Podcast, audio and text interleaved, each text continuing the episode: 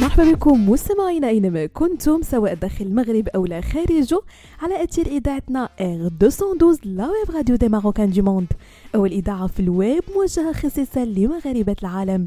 فقرة نجوم week مستمعينا غنقلكم معايا في إطلالة أسبوعية آخر أخبار نجوم الساحة الفنية الوطنية والدولية.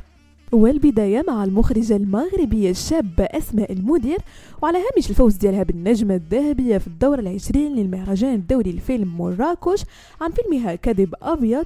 وبعد عشرين عام والأول مرة المغرب كياخد جائزة بمثل هاد الثقل أسماء بطبيعة الحال هدت الإنجاز ديالها صاحب الجلالة الملك محمد السادس نصره الله وعبرت أسماء عن خالص امتنانها لجلالة الملك قبل المغاربة كاملين وقالت أنه خلق أكاديمية كرة القدم وفصلوا وليداته نصف نهائي كأس العالم. وخلق لنا أيضا ورشات أكاديمية الأطلس بمؤسسة المهرجان الدولي للفيلم مراكش. وها إحنا اليوم وليدت هاد الورشة نزأر في مراكش وكنفوزوا بنجمتنا الأولى. ونهديها لك يا جلالة الملك.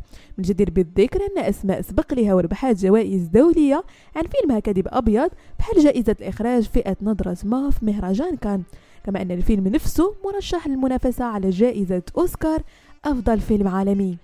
ومن مراكش للعاصمة الإسماعيلية مكناس بحيث تم إحياء فعاليات الدورة السابعة من ملتقى مكناس للكتابة المسرحية مشاركة ثلة من الكتاب والمخرجين المغاربة. كتهدف التظاهرة المسرحية اللي كينظمها مسرح الشماس بشراكة مع وزارة الشباب والثقافة والتواصل والمعهد الفرنسي بمكناس وجماعة مكناس إلى اكتشاف الأعمال المسرحية المعاصرة خاصة مسرح المؤلف.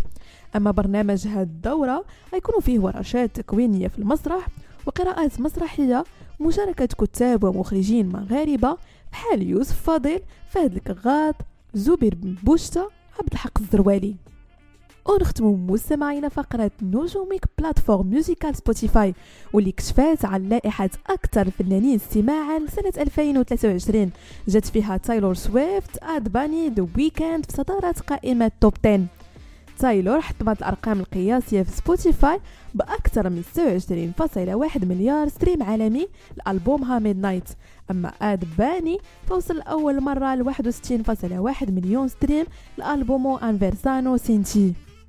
بهذا مستمعينا كنكون وصلنا لنهاية فقرة نجوم week نضرب لكم موعد la semaine prochaine هادشي كامل على إذاعتنا. R 212 la web radio des Marocains du monde